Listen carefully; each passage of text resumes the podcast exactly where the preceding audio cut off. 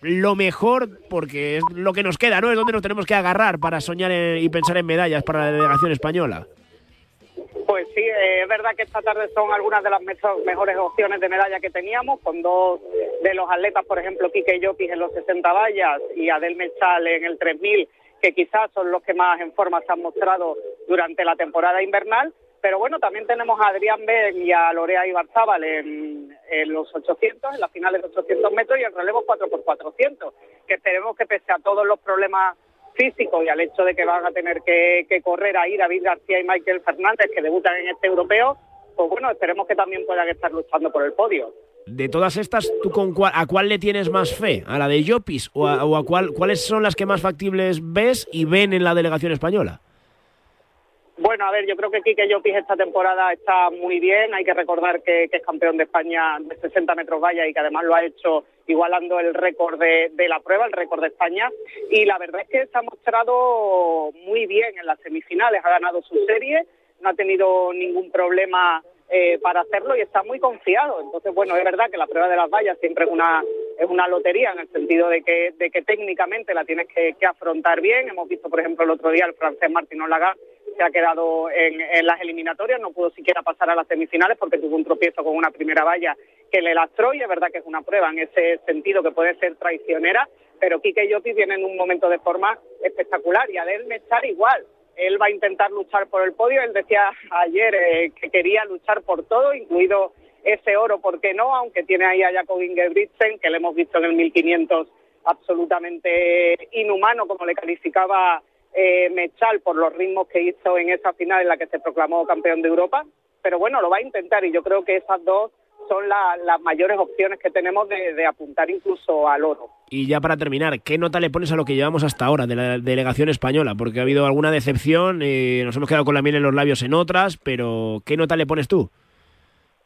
Bueno, pues yo creo que por ahora ha probado casi bien, porque es verdad que bueno tenemos ya eh, varios puestos de, de finalistas con las cuartas plazas de Jesús Gómez, Esther Guerrero y Oscar Usillo, la sexta eh, plaza de, de- que ha conseguido Isaime Guerra en longitud, séptima Águeda Marqués y ya el Bestué octava, que por ejemplo ya el Bestué pues se clasificó para la, ha sido la primera española en disputar una final de, de 60 metros con, con rompiendo barreras, ¿no? O sea que que bueno, yo creo que a falta de, del broche final, que por supuesto es esta tarde, yo creo que, que bueno, que por el momento un aprobado un bien por un poco la, la actuación general del equipo español. Pues esta tarde lo cerramos, ojalá que llevándonos medallas al bolsillo. Begoña, gracias, un abrazo.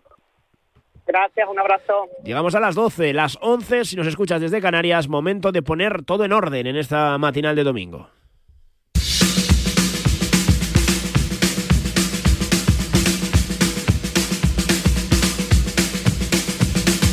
Tengo por aquí a Carlos Santos. Charlie, muy buenas. En la Buenos Liga días. Santander estamos pendientes de que esto se reanude a partir de las 2 de la tarde. A la una y media llegan los Pablos, pero a las 2 de la tarde tenemos fútbol. Valladolid Español. A las 4 y cuarto, Barça Valencia. 6 y media Rayo Athletic. y 9 de la noche. El Betis Real Madrid. Mañana a las 9. Osasuna Celta. Entramos en Semana Champions, es verdad que sin equipos españoles, lo importante para nosotros es la Europa League y la Conference. Tenemos también Liga Smart Bank, jornada número 30 que se va a reanudar también a las 2 de la tarde. Con el Leganés Ibiza. A las 4 y cuarto, Albacete Sporting. 2 a las 6 y media Lugo Zaragoza. Y Málaga Racing. y a las 9 de la noche. Ponferradina Cartagena. Y mañana a las 9 Villarreal B a la vez. empiezan ahora mismo partidos de la jornada 26 de la Primera Federación, en el grupo 1 y en el grupo 2. Han comenzado cuatro en el grupo 1, fue Labrada Pontevedra, Ceuta Linares, Linense Deportivo La Coruña y Talavera Córdoba. De momento todo empate a cero y también han comenzado tres en el eh, grupo 2, también empate a cero el Nastic Real Sociedad B, el Real Unión Sabadell y el Numancia Atlético Baleares. En fútbol internacional, en la Premier hay fútbol a las 3 El Nottingham Forest y Everton, partidazo a las 5 y media. Liverpool Manchester United, En Italia, en apenas media hora empieza un partido. el Spezia Elas Verona, Y a las 3, Sampdoria Salernitana, a las 6 de la tarde Inter de Milán Leche y el partidazo a las 9 menos cuarto. para cerrar jornada el Roma Juventus. Bundesliga, Liga Alemana a las 3 y media Bayer Leverkusen Hertha de Berlín. y a las 5 y media. Wolfsburgo Eintracht. En la Liga Francesa, a la, a la 1 de la tarde, Troyes Mónaco. hay más partidos a las 3 de la tarde, pero destacamos el de las 5 y 5. El Lyon Lorient. Y cerramos la jornada a las 9 menos cuarto. Con el Rennes, Marsella. Empieza también fútbol en la Liga F. En la jornada de fútbol femenino, ahora a las 12 ha arrancado un partido. Sí, 0-0 de momento el Barça Villarreal. A las 4. Sevilla Levante. Y a las 6. Levante Las Planas, Betis. En baloncesto en la Liga Endesa, en nada, en 25 minutos algo más, empieza un partido. En la ciudad donde se jugó la Copa del Rey, Juventud de Badalona, UCAM Murcia. Para la 1, Gran Canaria, Bilbao Basket. Y a las 5 de la tarde. Obradoiro, Real Madrid. 6 y media. Valencia Basket, Lenovo Tenerife. Y a las 8. Cierra jornada el Cazú Basconia, Covirán, Granada. ¿Qué tal les ha ido a los españoles en la NBA? Han jugado Ricky y Garuba. Sí, sobre todo bien en cuanto a victorias. Eh, triunfo de los Cavaliers eh, 114 a 90 ante Detroit Pistons con 5 puntos, 5 rebotes y 3 asistencias de Ricky en 20 minutos. Y victoria también de los Rockets de Garuba ante San Antonio 122 a 110 con buenos números en poquito tiempo. 11 puntos, 3 rebotes de Garuba en 9 minutos. Además en Fórmula 1, ya sabes, a las 4 el Gran Premio de Bahrein, Verstappen en la pole, segundo Pérez, tercero Leclerc, cuarto y quinto Sainz y Alonso. En atletismo esta tarde concluyen los europeos, 4 por 400, el 3000, las dos finales de 800 y el 60 vallas masculino, las opciones de medalla, arranca la París-Niza, en golf no tenemos opciones con John Ram, pero a las 12 y media sí tenemos balonmano, Liga Sobal, un partido. Además de León sin fin. A las 6 de la tarde. Bada Huesca, Logroña. Y a las 7 y media. Vidasoa, Barça. Y a las 7 juegan las guerreras, por cierto, frente a Portugal. Así que todo el deporte en directo, como siempre, en Radio Marca. Marcador. ¿Te apasiona el mundo de los eSports? ¿Te gustaría trabajar en su desarrollo? Recuerda que es un sector en crecimiento en España y con unos ingresos globales que superaron los 1.380 millones de dólares en 2022. ¿Te imaginas trabajar en lo que más te gusta? Con el máster del diario Marca y la Universidad CEU San Pablo en Gestión y Comunicación de eSports, eso es posible. Infórmate en www.escuelaunidadeditorial.es. Os esperamos www.escuelaunidadeditorial.es. ¿Y tú que tienes hijos pequeños? ¿Qué necesitas para tu seguridad? Desde que soy madre me importa mucho más la seguridad.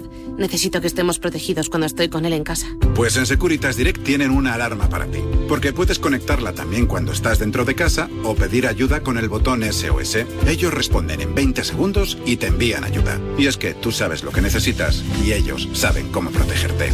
Llama ahora al 900-103-104 o entra en securitasdirect.es y descubre la mejor alarma para ti.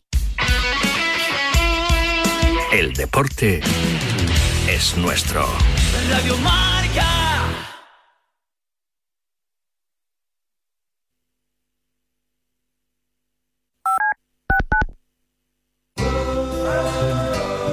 Que ocurre lo escuchas en marcador con Pablo Parra. Me va a venir a la cabeza el nombre de Diego López. Hola Diego, ¿cómo estás? Muy buenas tardes. Por favor, Hola, que nos dejen tener esa comunicación con Juan Carlos Ferrero, que ahora creo que sí. Hola Juan Carlos, ¿qué tal? Muy buenas. Hola, ¿qué tal? ¿Cómo estás? Pues eh, nota para saludar a Susana Guas. Hola Susana, ¿cómo estás? Muy buenas tardes. Pues muy bien, además encantada de Los estar aquí. protagonistas del deporte primero en Radio Marca.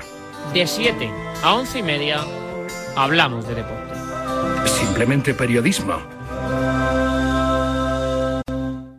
Monse, cáncer de mama, 45 años. Escúchame, cáncer. Me has cambiado la vida dos veces.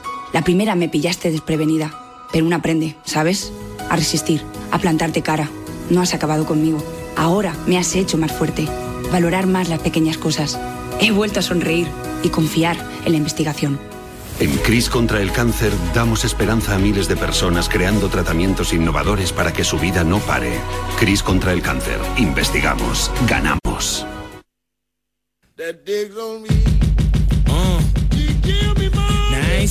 Llega Marca Padel a Radio Marca, un nuevo programa temático para los amantes del pádel. Todos los sábados de 11 a 12 de la mañana y en formato podcast. El deporte es nuestro. Despierta, San Francisco. ¿Cómo? ¡Que despiertes, hombre! Que de 10 a 11 en Radio Marca todas las mañanas tienes a David Sánchez pinchando con todos los bufanderos. Discoteca Maracaibo, todo lo que puedas imaginar y mucho más. Despierta San Francisco. De lunes a viernes de 10 a 11 en Radio Marca. Sintoniza tu pasión con las voces del deporte. Radio Marca.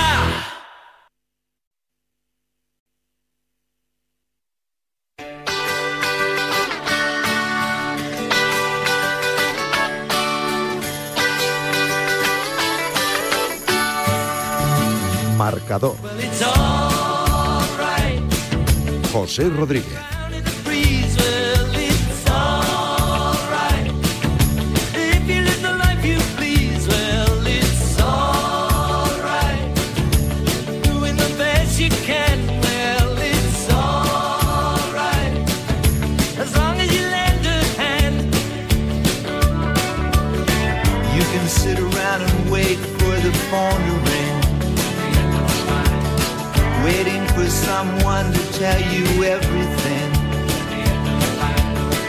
Les voy a empezar preguntando a ellos eh, y que opinen de lo que quieran, porque hay tantos frentes abiertos en el día de hoy que merece la pena detenerse un rato, parar y una vez conocida toda la información, empezar con este tramo de opinión que nos va a acompañar durante los próximos minutos aquí en la sintonía de Radio Marca. Está por ahí Jaime Mateos, Jimmy, muy buenas. Hola José, buenos días, ¿cómo estás? José L. Rodríguez, muy buenas. ¿Qué pasa? Buenos días, ¿cómo estáis? Rafa Beato, muy buenas. Enseguida estamos también con Rafa Beato, pero como digo, os voy a dar a, elegir. Eh, Jimmy, yo hoy me he despertado y empiezas a hablar, empiezas a ver. reconozco que llevaba, pues a lo mejor una década, más o menos, sin ver una clasificatoria de la Fórmula 1. Ayer me la tragué entera. te lo juro, ¿eh? No, ¿por, qué? Pues porque yo qué sé, pues porque te enganchas, al final te enganchas. Eh, y yo no tengo ni idea de difusores, aerodinámicas, chasis, ejes, DRS y lo que sea. Pero, joder, empiezas a escuchar a los que saben y dices, a ver si la van a liar. Y de momento, ahí están. Yo no sé si te han levantado igual o no.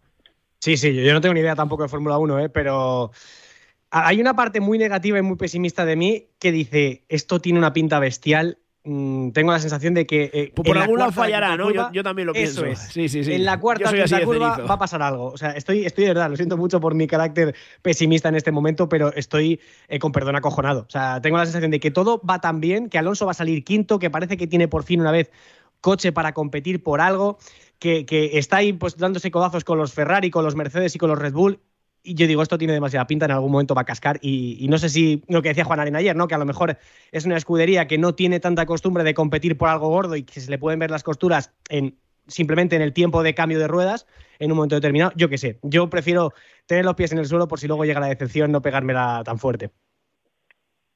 José, ¿y tú?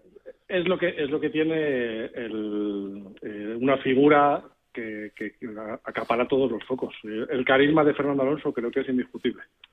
Y se demuestra en eso, en que tú estuviste ayer viendo una clasificación entera, a Q1, Q2 y Q3, en que mi hijo también se puso a verla conmigo, que y mira que ese ingeniero le debería, le debería interesar más, pero, pero no había visto ninguna hasta ahora y que está todo el mundo revolucionado. Es la realidad, o sea, es un, tipo que, que hace vibrar al país entero. Y, y Carlos Sainz es un pedazo de piloto, pero el carisma que tiene Alonso es, es una cosa brutal. No tengo ni idea, pero, pero verte ahí arriba, la verdad es que, que nos llena a todos de, de ilusión y, es un domingo especial quizás por eso. ¿eh? Es que yo, no sé si veía, pues ya te digo, la, la, la, pues a lo mejor el tramo final de la calificación. Luego las carreras sí, bueno, estaban interesantes. El desenlace, por ejemplo, de hace dos años, ¿no? Entre Verstappen y Hamilton, súper interesante, estuvo el final del Mundial. Pero esta ilusión, Beato, esto eh, yo no te voy a decir que vuelva a niveles de 2005 y demás, pero es verdad que era algo que no teníamos en mucho tiempo, porque no habíamos vuelto a, tener esta sensación, porque Carlos Sainz que con el Ferrari es, eh, o era emocionante, pero sabíamos que tanto la temporada pasada como en otras ocasiones el Red Bull estaba, o el Mercedes en su momento, o quien fuera, estaba muy por delante de los demás, y además no había españoles tan cerca, claro no sé, yo de este asunto que, que no entiendo mucho, lo que lo que no entiendo menos todavía es que el menosprecio que hay hacia Carlos Sainz, por la falta de ¿Por qué? tiene mejor coche y, es un piloto cojonudo, con todos los respetos y con toda y perdón por la expresión, ¿no? Pero bueno, no sé, parece como que se le hace de menos y que y que el otro que tiene un coche peor, una escudería peor y que bueno, sí, sí evidentemente tiene más eh, hype entre la gente, ¿no? Y más carisma y todo eso. Pues no sé, yo me centraría, yo supongo, ¿no? Que teniendo mejor coche, mejor escudería y siendo un piloto tan tan bueno como es Carlos Sainz, pues hará mejor carrera hoy, me imagino. Pero es que los que los que saben de esto que es a los que hemos escuchado durante todo el fin de semana, dicen que el que mejor ritmo de carrera tiene no es el Ferrari, sino que es el Aston Martin. Cuando habla Red Bull dice que el rival no es Ferrari, que es Aston Martin en la carrera de hoy, que tiene mejor ritmo de carrera Alonso que el coche de Sainz. Por eso el hype de Alonso. pues no sé, a ver qué pasa, ¿no? En la carrera, que todo esto de las calificaciones y todo esto está muy bien, ¿no? Pero al final lo que cuenta es el no el calentamiento, ¿no? Sino cuando cuando sale, cuando se ponen los semáforos ahí todos en verde y, echan a correr los coches, ¿no? Bueno, a ver qué pasa, ¿no? Ojalá, y por eso digo que si tenemos los dos, si es que es lo decía al inicio del programa. Está cuarto Sainz, José. ¿eh? Sí, pero yo te digo que cuando hablas con Blay, con Rosaleni, con Canseco, con Juan Arena, con, y, escuchas las webs, te dicen es que eh, eh, a ritmo de carrera es mejor el ritmo de Alonso que el de Ferrari incluso dentro de Ferrari, Leclerc se guardó un, juego de ruedas eh, que Sainz no lo tiene. Por eso, evidentemente, ahora la, la, la lupa se ha pues puesto más en, en porque al que le están azotando... Todos los tornillos, y si tiene buen ritmo de carrera y los tornillos se los ponen bien, pues nada, para adelante, ojalá, mira. Es que yo, me, temo eso, ¿eh? O sea, estoy con eh, lo que ha dicho Rafa. Es que mucho mejor coche, mejor ritmo de carrera. Red Bull diciendo que el rival es, Aston Martin. Sí, sí, ya. Pero es que me huelo cualquier chapuza de esta que no te puedes esperar. Y de verdad que, que, no. O sea, es que os escucho y me dan ganas de emocionarme y subirme al barco del optimismo. Pero es que prefiero tener los pies en el suelo porque luego las decisiones pegan más fuerte. ¿eh? Pero si llevamos 10 años de. vamos a disfrutar. ¿no? Claro, José Le. Se va la tuerca, pues que se va la tuerca. Vamos a hacer. Ya varias veces, pues A ver, si esto, esto es de gratis esto de gratis, ¿no lo esperábamos? No, pues vamos a disfrutar. Pues, es, verdad, es verdad lo que Pues también es verdad. Que, llama, llama mucho la atención lo de, lo de Sainz, que parece que como que, que, que, no es de los nuestros. Caray, que dice, joder, que todo el mundo va con Alonso. Y es un pedazo de piloto, ¿eh? y, y, lo pero, pero yo no he escuchado, yo no he escuchado nada malo hacia Sainz. No, no, no, pero todo el mundo no, está con el, el, rollo es eso, que no se escucha nada, ni, ni bueno ni malo. Claro, dices, eh, es que podrías estar diciendo, no, Alonso y Sainz, es que son los dos, es que está por derecho. No, no, no, sí, sí. Pero no, es Alonso, Alonso, Alonso, Alonso, Alonso. Y eso te habla del, del, carisma brutal del de, asturiano.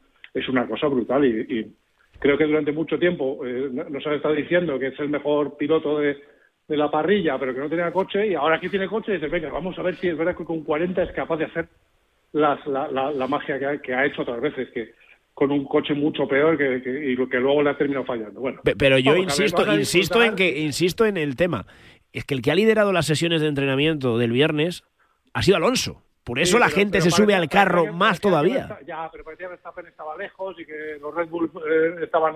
y al final, ahora la verdad, los dos, ¿eh? sí, sí, sí, sí, pero digo que, por eso la gente se ha ilusionado tanto con Alonso. Yo eh, me esperaría la primera carrera como Alonso le dé por hacer podio, esto no lo para nadie. O sea, absolutamente nadie. O sea, ya no te digo ni que realistas. Eh, lo que yo le preguntaba ahora a Blay, digo, pero eh, a ver, favorito Red Bull, favoritísimo. Y esto no fallan. Eso hay que ser realistas lo primero. Sí, por eso digo que como ya le dé por competirle a Verstappen la primera posición o que esté ahí entre, entre los tres primeros, yo creo que ya el suflé es que se, se desparrama, o sea, ya, ya no se puede inflar más, es que ya directamente va hacia abajo. O sea, creo que ya eh, los, los, más pesimistas como yo, si vemos que Alonso está entre los tres primeros compitiendo y demás y hace una buena marca al final, eh, yo creo que ya eh, todo el mundo se va a subir al barco. Algunos todavía un poco reticentes como yo, pues bueno, no quieren dejarse ir demasiado, pero de verdad que, que como Alonso le dé por quedar entre los tres primeros, ya la Alonso manía vuelve a niveles de 2006. Yo, de verdad, que con un podio de cualquiera de los dos me doy por satisfecho. Con un podio, vamos, es que fíjate. Pero es que tal y como han quedado, hay opciones de podio de los dos ya, pero es muy difícil. Eh, que Checo Pérez, si, se valora poco a. Si nos quejáis de que se valora poco a, Ferrari, a Sainz y demás, al Checo Pérez tampoco y luego siempre está. Vale. Perdona, José, al primero que no valora. También se les puede, la, la tuerca también se les puede ir a ellos. ¿eh? que no solo, no solo a, a Martin y a Ferrari. Ojalá. bueno, a ver, ojalá, entiéndeme, entiéndeme, ¿eh? que no pase nada malo. Pero no, no, que, que pasen boxes. Claro, claro, claro, claro, que sea, que sea algo, claro, claro, que sea eso, eh, al inicio, ¿no? yo qué sé. Se quede ahí parado, no pasa nada, eso ya está. Y oye, a correr. Pero que no se choquen al principio y que haya una carrera bonita y que la disfrutemos. Que, es eso. que, además lo dijo ayer Sainz, que, que nunca habían chocado en de inicio y solo va, basta decirlo para que. Que no, que no, no mientes la vida. No, no, no, no, que no, que eso no puede pasar. Como se choque Jimmy, te estamos llamando. Sería él, sería por favor, eh, el gafe. No, no, no, no, esperemos que no. Esperemos que no, que por lo menos uno de los dos en el podio, yo creo que, sería la leche. Eh, son cuarto y quinto, eh, que hay, tres delante y hay que ganarles. Eso es lo más complicado. Desde luego, José, lo que va a provocar esto, ya independientemente de lo que pase, es que toda España esté con la expectativa de ver qué pasa. Por lo menos que se enganchen a la tele y que vean un trozo de Fórmula 1 que yo creo que hace años que no había tanta gente tan enganchada a este deporte. O sea, ya por lo menos la expectativa hace que la gente esté pendiente de lo que pueda pasar eh, al margen de lo que ocurra después. A las 4, con Radio Marca también, por supuesto, en directo, ahí lo vamos a contar y es cuando va a llegar el momento de emocionarse y ojalá que esta vez salga cara, que ha habido alguna vez ahí que nos acercábamos y por H o por B eh, salía mal. A ver si a alguno de los dos le sale cara en el día de hoy, le sonríe la fortuna y que Red Bull no esté demasiado bien. Eh, hay otra pelea, que es la de la Liga. Ahí sí que lo decía antes, hay que elegir. No, aquí no se puede empujar a los dos. Eh, ni a, Sainz y Alonso no se, no se puede empujar en los dos sentidos. El que empuja para el Madrid no empuja para el Barça y viceversa. ¿Qué esperáis de la jornada de hoy? ¿Esperáis sorpresas, José o, o Rafa? Rafa. No, antes, antes de nada, eh, a mí, bueno, por lo que nos toca de cerca, resulta emocionante la respuesta que ha tenido la iniciativa de, vestir todos los guardametas de negro en esta jornada, tanto aquí como en otras ligas y tal. Eh, yo no pensaba, sinceramente, que iba a tener tanta repercusión y estamos viendo que en todos los campos, en todos los equipos, en todas las categorías, pues todos los los porteros están vistiendo de negro ¿no? y para la figura de, del Chopo de José Ángel Iríbar, pues en su 80 cumpleaños, es realmente, ya digo, emocionante y, llena de, orgullo pues saber que, todo el mundo pues se acuerda de un de un señor que jugaba hace muchos años que, que, que ni no hemos visto jugar casi, la mayoría de la gente ahora. Rafa, muchas veces nos llenamos, nos llenamos la boca de, lo bien que hace la cosa, las cosas la Premier, de lo bien que respeta las tradiciones, lo bien que cuida sus mitos y a sus ídolos, y esto está a la altura o por encima.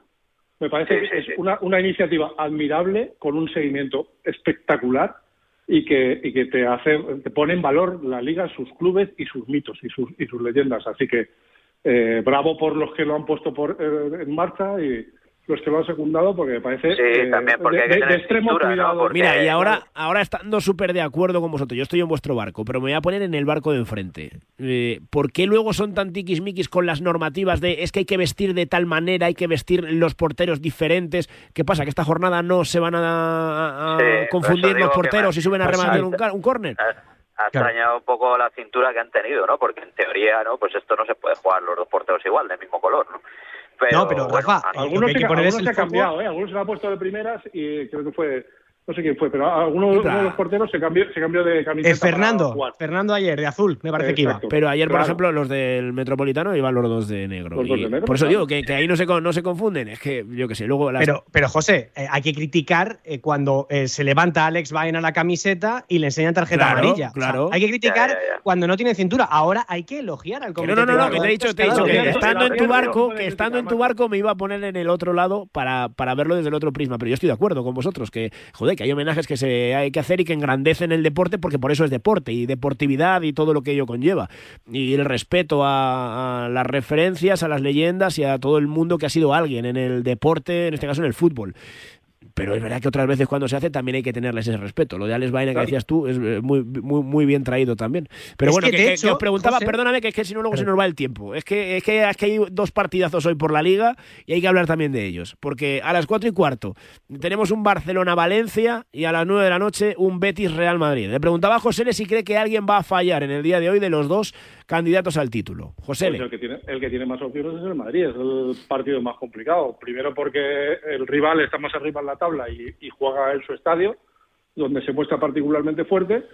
Y, aunque tiene bajas, ¿eh? el Betis, bajas eh, muy sensibles y muy relevantes en su juego, como son Canales y Fekir.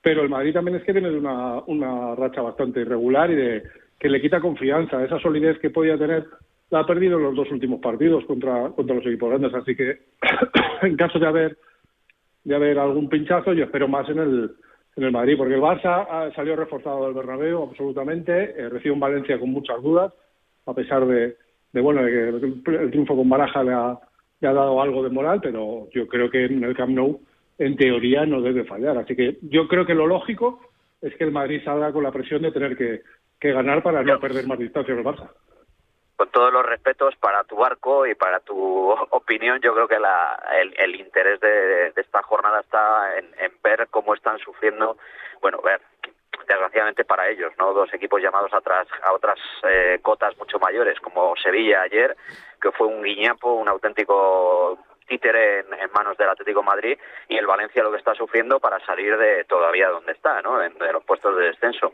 A mí me parece que esto, bueno, le añade un plus a, este campeonato, que está muy bien lo de la Liga y que evidentemente, pues hoy hay mucho morbo en saber si, si el Barça va a seguir sosteniendo ahí el, la diferencia, ¿no? Porque a priori, en teoría, lo tiene más fácil hoy para ganar que el Real Madrid o si se siguen dando sorpresas y el Barça se, se, sigue empeñando, eh, aparte de lo que está ocurriendo en la Copa y de todo lo que pasó en, el, en la jornada intersemanal Copera, si se empeña en seguir dándole vida al, al Real Madrid en la Liga, ¿no? De aquí a final de temporada. Eh, estaba mirando los datos. El Valencia, la última vez que gana el Barça es en la final aquella de Marcelino, en 2019. Sí. Y la última vez que gana en el Camp Nou es en 2016, en un partido que gana 1-2. O sea, eh, hoy no es el mejor Valencia precisamente, ni es el peor Barça. O sea que mm, tiene toda la pinta de que hoy, salvo que el fútbol eh, nos depare una de esas sorpresas que a veces tiene en primera división, pocas, pero a veces tiene, eh, hoy se lo lleva el Barça. Y luego la presión es para el Madrid, claro. Eh, el Madrid tiene que ir al Villamarín, el Betis sin Fekir ni Canales, lo cual creo que le resta mucho potencial ofensivo pero visto los problemas que está teniendo el Real Madrid para generar, hombre, el rival a lo mejor si se atreve un poco más, el Madrid encuentra más espacios y puede hacer más daño, pero visto los problemas que tiene el Madrid para generar equipos que se le encierran, eh, no creo que sea hoy, pero en cualquier caso, el Madrid no está bien. Eh, a priori el Barça tiene más posibilidades de aumentar la ventaja que el Madrid de reducirla. Dicho esto, creo que van a ganar los dos y que en alguno de los dos partidos, no me digáis cuál, pero uno de los dos porteros va a subir para arriba, vestido los dos de negro y se va a liar el, el taco, ya lo veréis. Que no. Sería bueno, ¿eh? Nada, creo, ¿no? Creo un poco cenizo, sí, sí, lo reconozco, ¿eh? Oye, ¿qué, ¿qué, opináis de lo del Sevilla? ¿Qué opináis de la oh. imagen del Sevilla, de la situación del Sevilla, de todo lo que rodea al Sevilla, que a mí ayer me dejó una sensación terrible, como no había visto yo en toda la temporada, te diría? Sí, además yo creo que el, foco va directamente a una, a una persona, a un cargo de mucha relevancia, que no está en el campo, que no está en el banquillo, que está en, el, en la grada y en el despacho, que sigue allí y yo creo que todos los tiros apuntan a Monchi, ¿no? Y evidentemente ha tomado una serie de decisiones tanto en verano como ahora eh, realmente funestas para el equipo y, es que parecía que sacaba un poco la cabeza y ayer otro sopapo gordo otra vez metido ahí mirando de, reojo lo que hacen los, los tres de, la cola, bueno, los dos, bueno, el Che ganó, pero desgraciadamente para ellos tiene mucha diferencia, ¿no? Pero es que uf, es la situación realmente angustiosa, ¿no? Y, y como parecía previsible, eh, todo lo que no mejora ya se sabe, ¿no? Empeora y, y es una, una situación muy complicada y veremos a ver cómo evoluciona, ¿no? Porque parece que es intocable la figura de Monchi, ¿no? Sigue tomando decisiones, sigue equivocándose, pero ahí sigue, ¿no? Adelante, o sea que la tienen, la tienen muy, muy complicada. Pero más allá de eso, aparte de Monchi, el equipo ayer sobre el césped, eh, la imagen, o sea, independientemente de la plantilla, bien, mejor, peor confeccionada, hay campeones del mundo, hay gente con mucho nivel, eh, no sé, Nesiri Bono en el Mundial semifinalistas, los campeones, los argentinos, eh, Rakitic, lo que quieras, pero, pero el, el nivel que exhibe ayer el equipo el nivel es, paupérrimo, ¿eh? porque es que además yo tengo la sensación de que ayer el Atlético de Madrid no tuvo que ir a presionar arriba para forzar el error. Es que le bastó con estar bien plantado en bloque medio, eh, tapar líneas de pase y el Sevilla se equivocaba casi, casi con errores no forzados. O sea, a mí parece, el, partido de ayer del Atlético de Madrid me parece sublime, el partido de Griezmann es espectacular, eh, todo el frente de ataque está enorme, Memphis, Morata, Pablo Barrios cuando sale, Llorente ganando línea de fondo, no sé, me parece un partido sensacional del Atlético de Madrid, pero hay que darle de mérito al Sevilla. Ayer el Sevilla se desconecta muy rápido, y yo tengo la sensación de que ahí pasan cosas en ese vestuario, ¿eh? porque cuando ayer a Cuña le preguntan eh, por un poco la situación, habla de que no entienden lo que tienen que hacer, o sea que eso creo que ya es una forma de criticar al entrenador, las famosas herramientas y sobre el papelito. Claro, lo del papelito.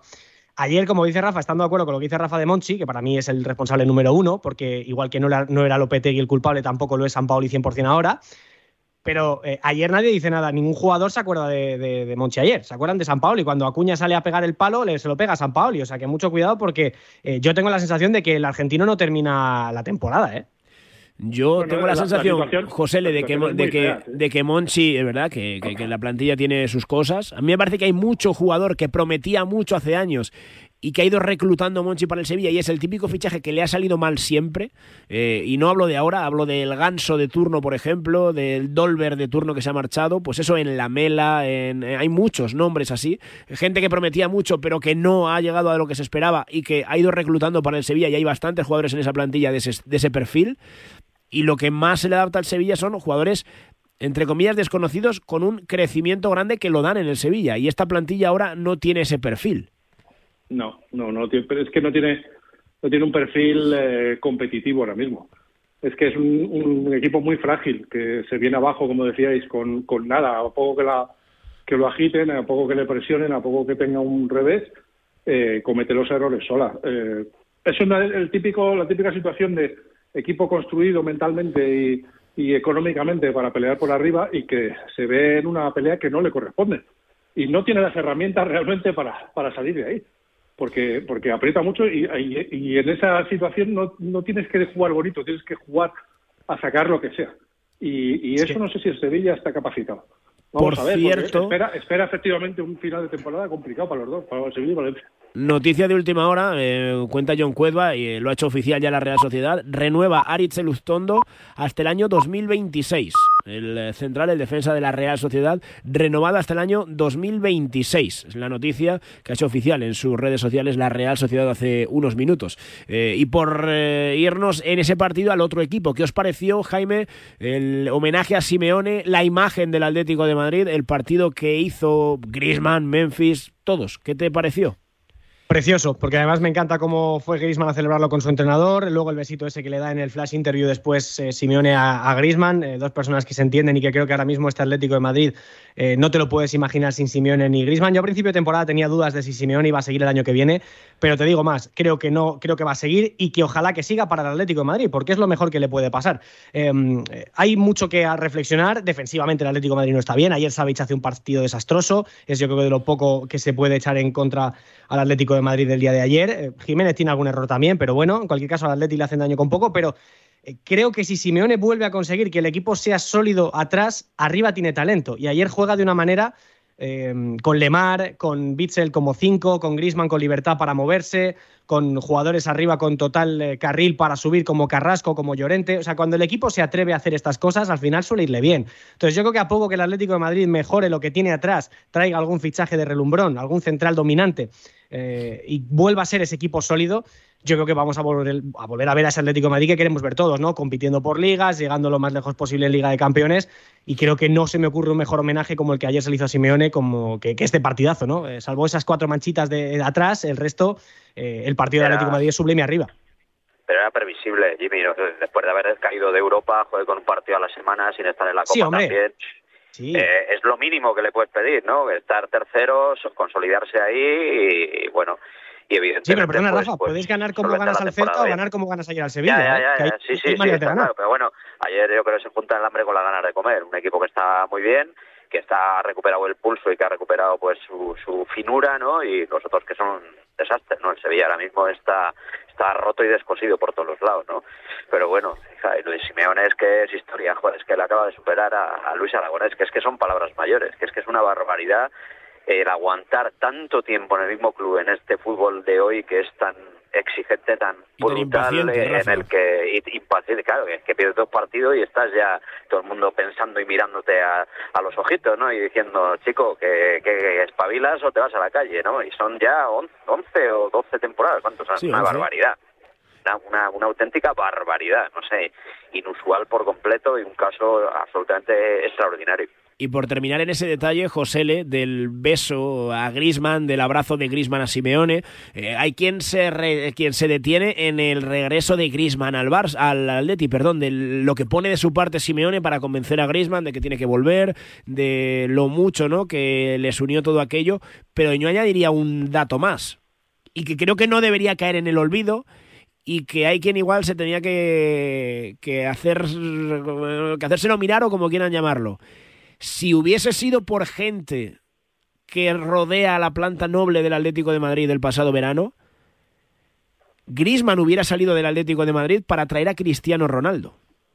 Que a nadie se le olvide. Que, es cuando, que cuando, que cuando, cuando había gente que empujaba que empujaba en favor de que la bola de Cristiano Ronaldo cobrase, eh, digamos, o adquiriese tintes, tintes de veracidad, claro, para dar pábulo a aquello, el condicionante principal era que Grisman saliera.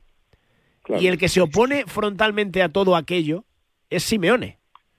Bueno, me parece, que esa, esa posición demuestra, demuestra, que sabe mucho de fútbol, mucho más, mucho más que la mayoría. eh, y que y el beso de ayer de Griezmann pues es el, el, beso de un jugador que no es del perfil Simeone porque no lo es pero que con Simeone ha alcanzado su, su cota máxima o sea lo que está haciendo Griezmann esta temporada a mí me parece que está al nivel del top 5 mundial sea esa manera de, dominar los partidos me parece un, un, escándalo absoluto lo ha demostrado en los mejores campos ¿eh? o sea antes hablabais del homenaje a a, Simeone de ayer. A mí me parece que el, homenaje de ayer no es, de, no es el del estilo Simeone. El homenaje fue en el, en el Bernabéu, donde estuvo a punto de ganar haciendo un partido muy, muy de, atlético de Simeone. Extraordinario, sin cometer ningún error y con Griezmann dominando en la zona ancha. De hecho, él sirve el, gol. Así que me parece que, que lo de Griezmann demuestra que, que, el Cholo lleva más de una década en el, en el banquillo por algo, porque, porque conoce ese club y los jugadores como nadie y yo creo como Jimmy que a la liga le conviene que siga a Simeone porque es una institución, es igual que eh, no, no creo que el Atlético pueda encontrar un entrenador mejor, no lo va a ver. Entonces, después de Simeone va a venir un, un bajón notable, ya sea quien sea, va, va, va a tener una sombra encima que va a ser muy difícil quitársela de encima. Es el entrenador perfecto para ese club, sin duda, y lo ha demostrado durante una más de una década. ¿Algo más que nos dejemos en el tintero que queréis añadir antes de terminar, chicos? que me gustaría estar en Vallecas, donde habrá un ambiente extraordinario esta tarde, que es un partido también muy muy atractivo desde el punto de vista de los dos equipos, ¿no? El Rayo sigue sin descabalgarse y con argumentos y motivos, y al Atleti se le va la vida si hoy no gana. Ya me atrevería a decir que ni empatando, ¿no? Porque ya lleva demasiados tropiezos, o sea que va a estar muy bien. Además, con la gente de Vallecas y la gente del Atleti que, que tan buen feeling hay, pues, pues una pena no estar ahí pues eh, bueno, eh, disfrutarlo lo vas a disfrutar, pero de otra manera. Eh, José, sí, tú... La, en la distancia. ¿Algo, que, ¿Algo más que añadir, José, antes de irnos? Pues yo a ver cómo hago para ver la Fórmula 1 a la vez y el Barça y todo lo que y el Liverpool Manchester United que tampoco está nada mal, ¿eh? o sea que la tarde es para morir. Eso, para no quedarse en casa. Eh, hay, bueno, hay que currar, hay que currar. O sea, bueno, te, te entonces aquí tienes teles de sobra. Eso, eso sí. Eso será por teles. Tenemos, tenemos teles de Otra cosa es que no vas a poder mirar, pero teles tienes. Claro, al final, pero al final no tiendes a ninguna. O sea que eso es verdad. Eso es verdad. Eh, Jimmy. Bueno, sí, estoy un poco nervioso con el tema de Alonso. No os quiero ni contar con lo de las seis y media en segunda división. Hay un Málaga Racing, dos equipos que hace no mucho eh, podían contar que habían jugado en Europa. El Málaga la Champions y el Racing la UEFA Europa League, hace ya sus 10-15 años casi. Eh, y es un partido por la permanencia, un duelo casi decisivo. Así que si hay nervios con lo de Alonso, luego ya para rematar, pues tendré que sufrir con el Racing, donde me gustaría, por cierto, mucho estar en la Rosaleda, un estadio donde se vive el fútbol como poco, igual de bien que en Vallecas. Pues como, como, se meta, como gane el Málaga, se va a meter en la pelea por la salvación, Totalmente. así que cuidado con, con eso. Eh, señores, gracias a los cuatro y disfrutamos de la tarde, que va a ser tremenda. Y ya os digo que desde la una y media, todo el deporte en directo, lo contamos aquí con los Pablos. Muchísimas gracias. Un abrazo. Juan Domingo. Chao. Y el deporte en directo arrancado ya. Y eso lo no vamos a dejar de lado porque nos marchamos enseguida hasta Badalona. En el Olímpic ha empezado el primer partido del día en la Liga Endesa. Juegan el Juventud de Badalona y el UCAM de Murcia. María San Blas, ¿qué tal? Muy buenas. ¿Qué tal, José Rodríguez, marcador desde el Olímpic de Badalona, que abres de nuevo sus puertas tras la emocionante celebración de la Copa del Rey? Juventud y UCAM Murcia retoman la competición doméstica con situaciones distintas en la clasificación. La Peña llega sexta con 13 victorias, las últimas tres cosechadas de manera consecutiva y siete derrotas, mientras que el conjunto universitario es décimo segundo con ocho triunfos y 12 pinchazos, aunque con un colchón suficiente todavía con respecto a la zona roja de la tabla. Sin ausencias en ninguno de los dos equipos, a pesar de que Henry Ellenson era duda por una lumbalgia aguda, pero finalmente está disponible para Carlas Durán. Arrancó ya el partido en el Olímpica 5.34 para que acabe el primer cuarto. Juventud de Badalona 12, UCAM Murcia 11. Con esto estamos, con el baloncesto. Enseguida, en 22 minutos, arranca otro partido en Gran Canaria. Allí vamos a estar por delante todavía una hora para seguir hablando de deporte. Empieza el espectáculo. Vuelve la Fórmula 1. Nuevas batallas, estrategias de equipo, paradas en boxes. Amantes de la Fórmula 1, empieza nuestro momento. Toda la Fórmula 1 solo en Dazón. A ese dolor de espalda que no te deja hacer deporte o a ese dolor de cabeza que te hace difícil trabajar, ni agua. Ibudol, el primer ibuprofeno bebible en stick pack para aliviar el dolor. También Ibudol en comprimidos. Adultos y niños a partir de 12 años. Al dolor, Ibudol. Tenía que ser de Kern Pharma. Lea las instrucciones de este medicamento y consulte al farmacéutico. El deporte es nuestro. Radio Marca.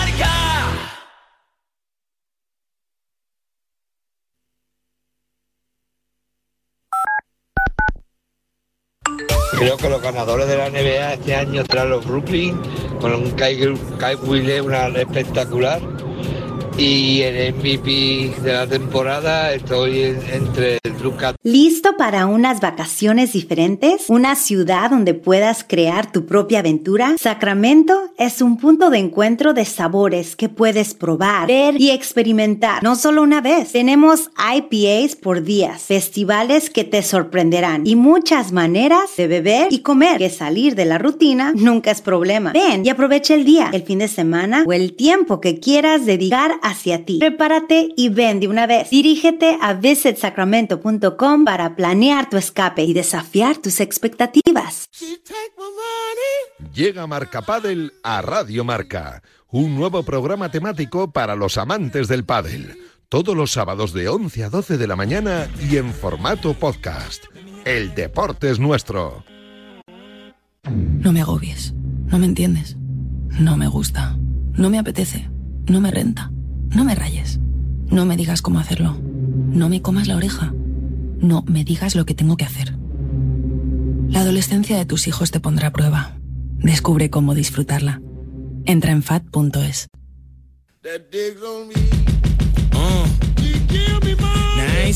Llega Marca Padel a Radio Marca, un nuevo programa temático para los amantes del pádel. Todos los sábados de 11 a 12 de la mañana y en formato podcast. El deporte es nuestro.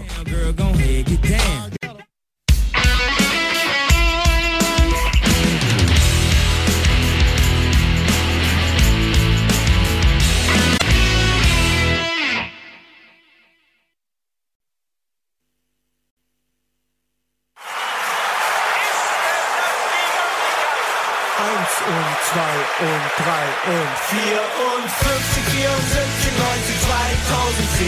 Ja, so stimmen wir alle ein. Mit dem Herz in der Hand und der Leidenschaft im Bein werden wir Weltmeister sein. Wir haben nicht die höchste Spielkultur, sind nicht gerade filigran. Está por ahí Raúl Fuentes, Rulo, muy buenas.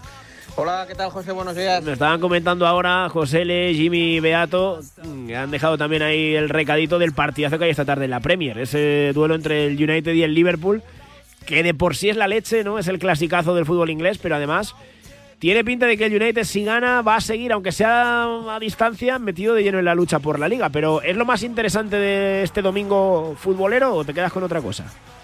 No, yo creo que el, Liverpool-Manchester United por, por encima de, cualquier otro partido. Es cierto que también en Italia tenemos un Roma-Juve a las 9 menos cuarto, la, la Juve apurando eh, últimas opciones para intentar eh, atrapar a la Roma en la cuarta plaza. Ahora mismo son nueve los puntos de diferencia. Hay que recordar que la Juve le quitaron 15 puntos, ¿eh? que viene con cuatro victorias consecutivas, pero mm, este Liverpool United tiene tiene buena pinta. Cinco y media, Anfield Road, el Liverpool viene de ganar en tres semanas, 2-0 al Wolverhampton, el United eh, creo que junto con el Dortmund es uno de los equipos más en forma del momento en el panorama europeo y un Liverpool que gracias a la derrota ayer del Newcastle pues fíjate, eh, tiene, y también del Tottenham, en este caso, tiene la cuarta plaza a seis puntos.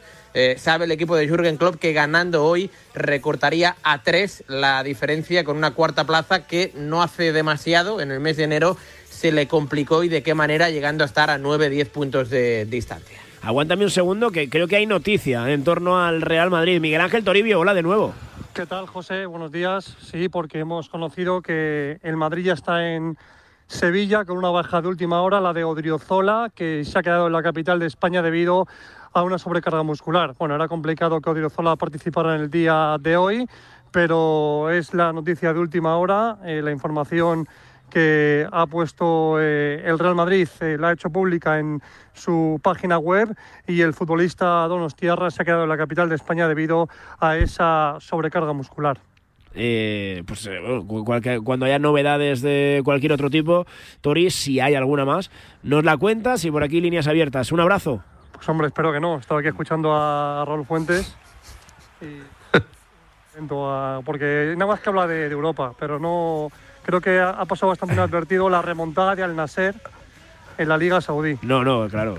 Potencial. Bueno, hay que, hay que, hay, hay que hablar de esa remontada. Yo no quiero Tampoco decir hace nada falta, ¿eh? a Tori. No, no, sí, ya que Toribio ha sacado el tema, eh, jugó el otro día el Al Nasser Huele en mal, casa Raúl, huele mal.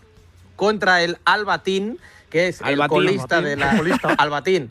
El, el Albatín sí, sí, es el colista, de la Liga Árabe. Se adelantó en el marcador eh, 0 a 1. Eh, bien, pues entonces el colegiado, cuando se llegó al minuto 90 con ese 0 a 1, dio 12 minutos de Sí, eh, sí. descuento. Eh, Sí, sí, sí, pero Y según como, los y que como vieron el seguían un 1-0, dio otros 15. Exacto. eh, según los que vieron el partido, Hasta yo no lo vi, el pero. Exacto. Eh, no, no estaba el partido para 12 minutos. Empata el Al Nasser en el minuto 91-92. El 2 a 1 Bueno, llega 93. en el, en el 102 y el 3 a 1 en el 104. Entonces, ah, bueno, ah, ganó el equipo de Cristiano que sigue siendo el líder de la Liga Árabe. Aprende, aprende. Eso hay que tener, Es hay que, que hay que no, es empujar que- hasta el final. Es que me acordé, ¿sabes por qué? Porque eh, cuando estuvimos en el Mundial de Clubes, bueno, estuvimos en el hotel de, de Al Hilal, que es el principal equipo de, de Arabia Saudí, y bueno, pues hablando con diferentes miembros, me dijeron, mira, no hay que engañarse, eh, este año van a hacer todo lo posible porque el Nasser gane la liga, no se pueden permitir que venga aquí Cristiano y se vaya de vacío. Y la verdad que me hizo gracia cuando eh, estuve el otro día viendo los resultados, la forma que tuvo de remontar contra precisamente el colista, que no le daba, no le daba, y el tío añadió 15 minutos. Por si y, y me sorprendió bastante. Y Eh, bueno, había que dejarlo aquí en constancia porque Raúl para, para los equipos con alto pedigrí, se olvida de, de los pobres. Albatín Negrei- Negreira, podría- pero bueno, ya habrá, habrá que hablar de, de otras cosas. Tori, gracias. Adiós, un abrazo. Eh, había que hablar de remontadas, eh, Rulo. eh, tengo que preguntarte por la de ayer del Arsenal. Lleva varias jornadas moviéndose ahí en el filo. Eh. Ya no es la primera que tiene, que remonta sobre la hora. Y yo no sé si esto es un síntoma de equipo campeón o de que está jugando con fuego y muy cerca de quemarse. A ver. El Rulo. Enseguida estamos con Rulo otra vez. A ver, eh, eh, voy a preguntarme, dame un segundo, me marcho a Badalona, a ver cómo están las cosas en ese duelo en el Olympic entre el Juventud de Badalona y UCAN de Murcia. Nada, pues venga, enseguida estamos ya con todo. Son las 12 y 46, las 11 y 46. Si nos escuchas desde Canarias, marcador en Radio Marca.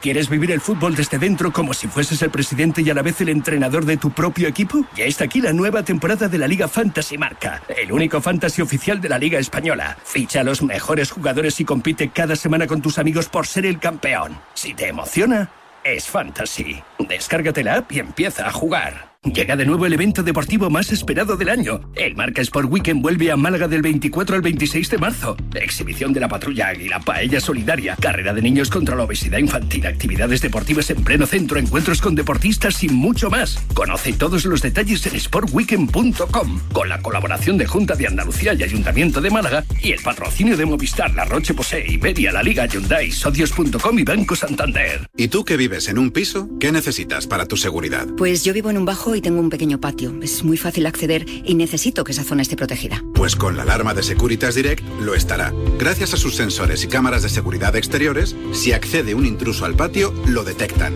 Y además, se enciende un potente foco de luz para disuadirlo. Y es que tú sabes lo que necesitas y ellos saben cómo protegerte. Llama ahora al 900-103-104 o entra en securitasdirect.es y descubre la mejor alarma para ti.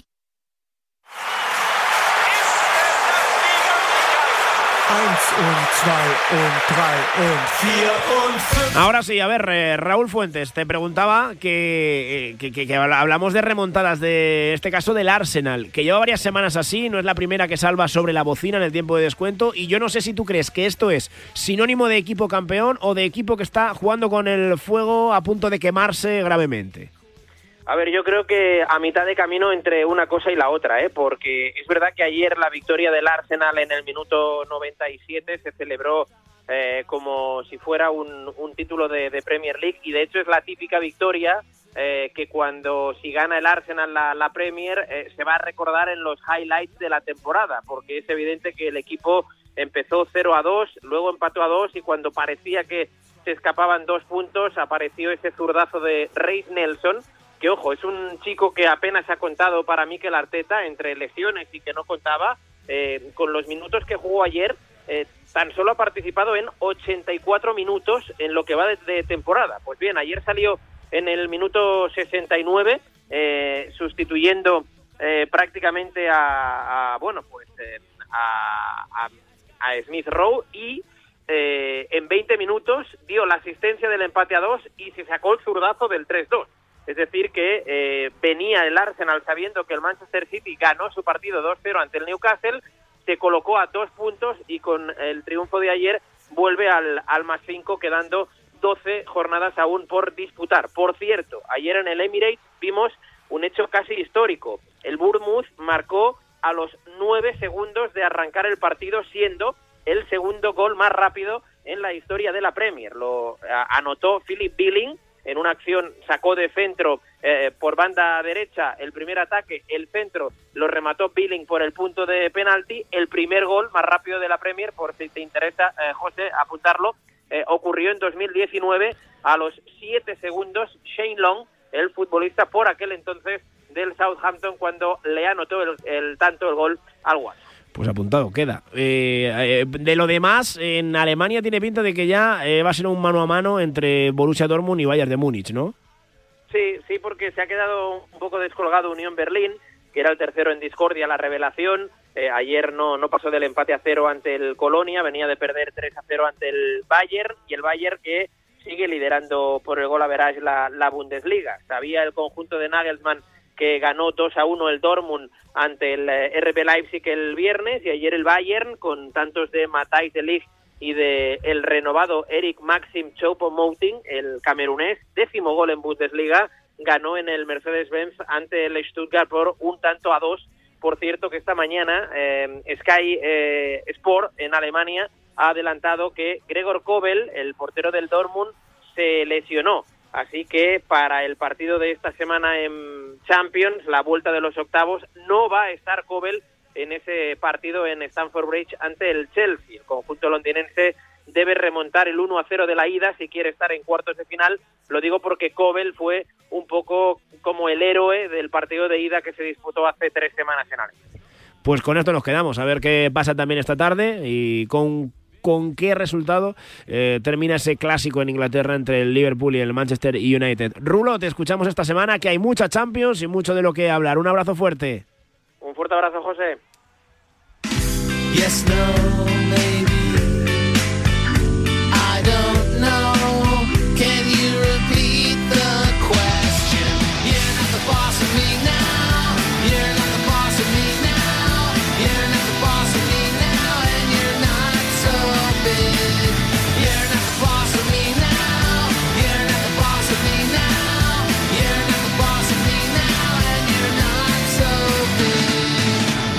Tiempo para nuestro mañaneo de los domingos. Como siempre, tengo por aquí a Víctor Romero. Romero, muy buenas. ¿Qué pasa, José? ¿Cómo estás? A ver, cada domingo me traes una pieza diferente. Cada domingo me, me, das una sorpresa. Hoy lo que he decidido ha sido que, que, Víctor, nuestro técnico, tu tocayo, sea el que elija. La música aquí siempre la elige Víctor y hoy le he dejado a, Palmeiro que sea él el que elija lo que. Eso, nuestra banda sonora de cada domingo. Pero me decías que después de escuchar al Rulo, después de hablar de fútbol internacional, hay que contar historias. Y hoy lo que querías era darnos una vuelta por el mundo, ¿no?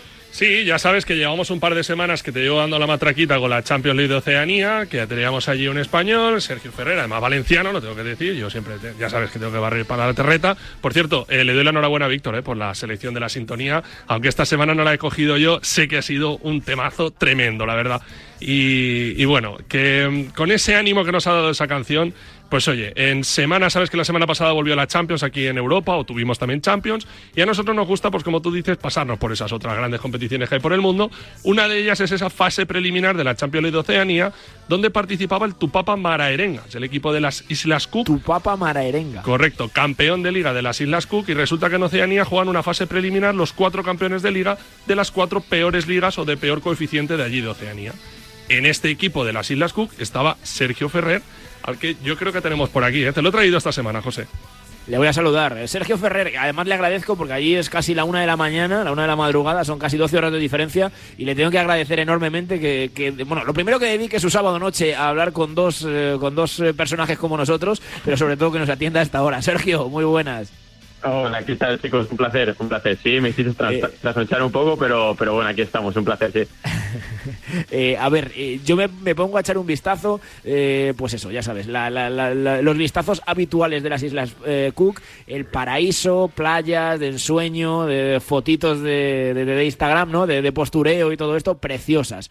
Pero cómo a un valenciano le da por aparecer en una isla allí, no sé, en, el Pacífico Sur, entre Hawái y Nueva Zelanda, no sé, ¿cómo, ¿cómo te lleva el fútbol y la vida allí? Cuéntame un poco cómo es la aventura. Bueno, yo en sí, yo en sí no vivo, no vivo en las Islas Cook, vivo desde hace como ya casi seis años en Nueva Zelanda. Vine, pues bueno, un poco, pues como va mucha gente aquí que viene a estudiar inglés, a trabajar, un poco a vivir la experiencia. Yo salí bastante joven de España. Eh, pues bueno, yo jugaba al fútbol en España a nivel, no sé, pues preferente, tercera división. Y, y nada, bueno, pues obviamente cuando, cuando fui a Nueva Zelanda me picó el mono de jugar al fútbol. Eh, estuve jugando ahí desde que llegué y bueno, tuvo un contacto, digamos que aquí cuando la, temporada en Nueva Zelanda no ha arrancado todavía, estamos en pretemporada, es cuando se juega esta fase preliminar que comentabais de, la, de la Champions Oceanía, ¿no? Entonces estos clubes, por ejemplo, el campeón de Itascu, el campeón de Samoa, el campeón de Tonga, pues a veces eh, fichan a jugadores de Nueva Zelanda para ir a representarles y ayudarles en, en esas competiciones, en esas fases clasificatorias. Entonces, nada, pues eh, en enero me contactaron para ver si estaba interesado en ir a jugar con tu papa eh, la fase preliminar de, la Champions Oceanía y, nada, obviamente, pues como, decir que no, ¿no? Eh, me lo ofrecieron, fui para allá 10 días a jugar y la verdad que una experiencia pues increíble, ¿no? Y ya me, me, quedo, no sé por cuánto tiempo te puedes quedar ahí o por qué, qué, tienes pensado ahora con ellos y, no sé, la, no, Simplemente la, Claro, simplemente la, la, situación fue de que, bueno, jugábamos a fase preliminar, que eran eh, una especie de liguilla entre cuatro equipos, jugamos contra el campeón de Samoa, campeón de Tonga y campeón de American Samoa. Eh, jugamos ahí en, la, en, lo que eran los campos federativos de la, de la Federación de Samoa y, y, nada, la, la, idea era jugar para ellos, eh, ver si clasificábamos, que por desgracia no lo hicimos, entonces, bueno, pues al no, al no clasificar, la verdad que, pues bueno, he vuelto ya a mi club de Nueva Zelanda y nada, pues la experiencia con con el equipo de las Islas Cook pues, ya se ha terminado. Lo bueno es que cuando yo termine mi temporada aquí en Nueva Zelanda, sí que es cierto que incluso podría ir a jugar la, liga de allá de las Islas Cook si quisiera. Al final, pues oye, ya tengo el contacto y demás y, y puede ser una posibilidad de cara pues cuando acabe la temporada aquí en Nueva Zelanda. Así que, así que bueno, interesante. ¿Cómo, eh, preguntar, ¿cómo, cómo, cómo, es el nivel allí futbolístico? Que, ¿A qué lo equipararíamos? Eso es la pregunta que te hacemos siempre. Pero sobre todo, ¿cómo viven el fútbol allí? Porque es verdad que, por ejemplo, en, todas esas zonas, el deporte es como el rugby, ¿no? Son súper eh, famosos entre la población, pero ¿cómo viven el fútbol o cómo viven una Champions allí? Mira, pues al, al, final lo que dices, al final el rugby es el deporte principal en, en bueno, prácticamente todos los países de Oceanía eh, el nivel, la verdad que es, pues bueno, es bastante bajo. Yo la verdad que los equipos que jugamos, por ejemplo, de American Samoa, de Tonga, eh, eran los campeones de allá, pero estaban a un nivel, por ejemplo, de lo que puede ser, no sé, una segunda regional, una primera regional en España. la verdad que el nivel me pareció bastante bajo. Sí que es cierto que, por ejemplo, cuando jugamos contra Samoa, el nivel ya era un poco más alto, había gente que, pues, que jugaba en la selección nacional de Samoa y sí que me parecía un poco el nivel más alto pero por lo general el pues el nivel más bajo de lo que yo estaba acostumbrado en Nueva Zelanda de lo que jugaba y, bueno pues eh, comparado a España pues lo que te lo que te un tipo un segunda regional un primera regional en España Oye, Sergio. Y, luego a nivel. perdona, perdona un, segundo, simplemente la última, y ahora te dejo que, entres en materia. Y a nivel eh, instalaciones, eh, eh, cómo son los estadios, cómo, de qué disponen los equipos, cuánta gente va a ver los partidos, no sé si hay cobertura, ya no te digo televisiva, no, no, no sé muy bien todo eso, cómo, cómo qué mueve el fútbol allí. Un partido de, como decía, de, Champions. Sí, eso fue, eso fue lo bonito, o sea, eso fue lo que fue la verdadera experiencia en sí, de que al final, pues oye, vas a, eh, vas una, una semana a Samoa, a una isla que posiblemente no hubiese visitado en mi vida, ¿no? Si no hubiese sido por el fútbol, y estás allá una semana eh, en, pues bueno, en un hotel únicamente para jugar al fútbol, para estar entrenando y jugando eh, durante 10 días, y al final, pues oye, el hecho de que los partidos fueron retransmitidos, por ejemplo, por, por la televisión de Samoa, también lo que es la Federación de Oceanía, los, los hizo en streaming en su página web, entonces, bueno, ibas al campo y tenías como tus cuatro o cinco cámaras alrededor del campo, que es algo a lo que yo no estoy acostumbrado, obvio. El, tema de que, por ejemplo, había pues bueno, el trío arbitral, pero aún así había pues un cuarto árbitro, había un quinto árbitro también afuera. O sea, digamos que había como una organización detrás mucho más grande a la que estás acostumbrada, pero porque al final estás jugando la, la Champions Oceanía y, es un torneo bueno, organizado por la, por la Confederación de Oceanía, ¿no?